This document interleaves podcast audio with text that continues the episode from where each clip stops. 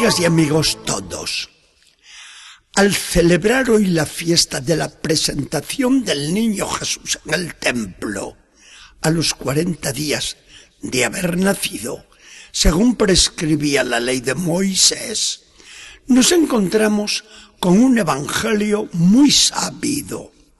José, en funciones de padre, ha de rescatar al hijo, que por ser primogénito pertenece a Dios.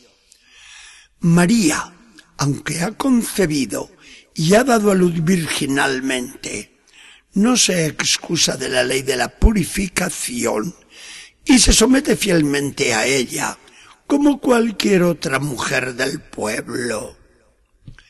Al dar la vuelta con el niño por los atrios del templo, el anciano Simeón, que reconoce al Cristo prometido, estalla en un canto gozoso de alabanza y hace de profeta a María. Ana, la ancianita de ochenta y cuatro años, que no se separa del templo, habla de Jesús a todos los que van llegando. Todo acaba en la casa de Nazaret, donde el niño crece, se desarrolla y es el encanto de cuantos le tratan.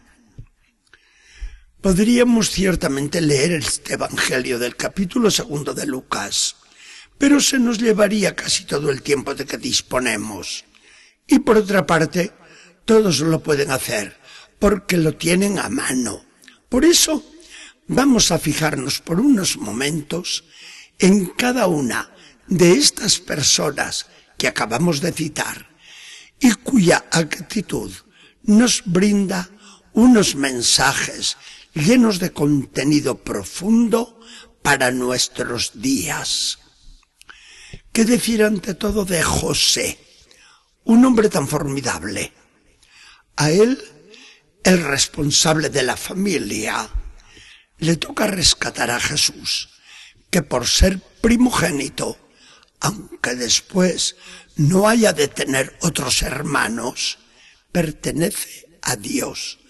La ley era bien precisa. El animal primogénito del asno podía conmutarse por una oveja o bien ser matado. Entre los hombres, el varón era rescatado por cinco ciclos, equivalentes a bastantes dólares nuestros, los correspondientes a veinte días de trabajo. Mucho dinero para un pobre.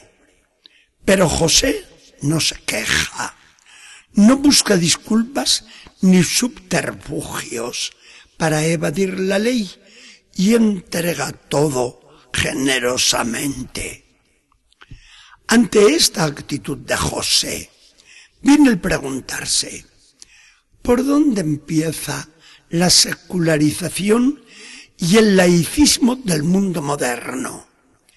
Y nos respondemos acertadamente, por el escabullirse del cumplimiento de la ley de Dios. No cumpliendo su ley, Dios queda pronto en el olvido. Cuando la ley de Dios impone algún sacrificio y se hace generosamente, Dios no desaparece nunca del corazón. Pasemos a otro personaje, a María. María tampoco busca excusas para sacudirse a una ley que a ella no le obligaba por la concepción y alumbramiento virginales del niño. Pero allí estaba con la ofrenda de los dos pichones, aunque aquel día no quedará nada para comer. Por otra parte, María, madre jovencita, que rebosa felicidad por todos los costados con el niño que le ha nacido, ve nublarse el horizonte cuando oye al anciano Simeón la enigmática y despiadada profecía que le hace. Contenta con este hijito, ¿verdad? Pues has de saber que por causa suya una espada y bien afilada te atravesará a ti el alma. María entiende, acepta y se va repitiendo como aquel día. Aquí está la esclava del Señor.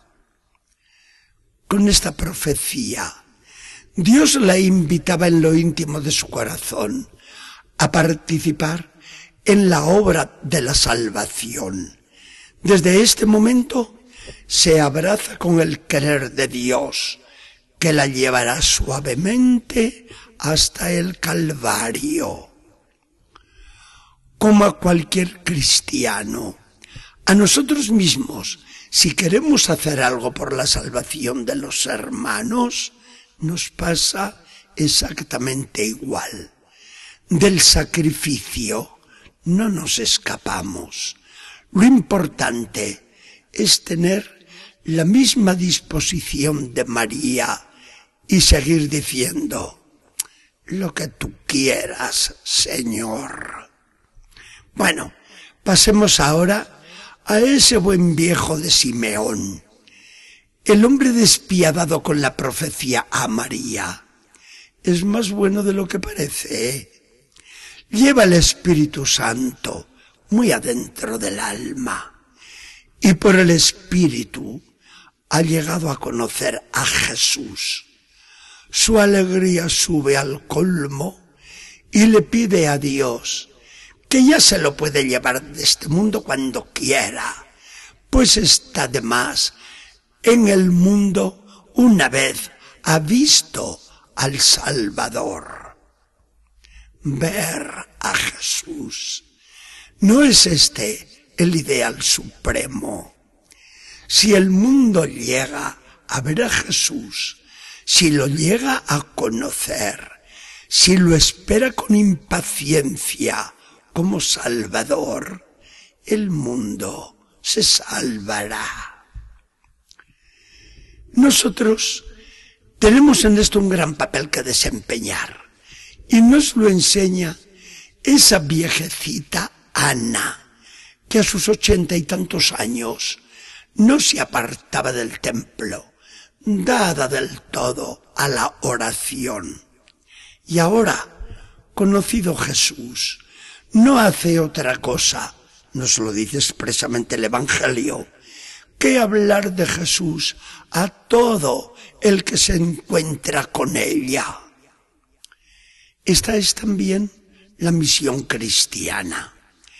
En comunicación con el Señor continuamente por la oración la plegaria se convierte en apostolado ferviente.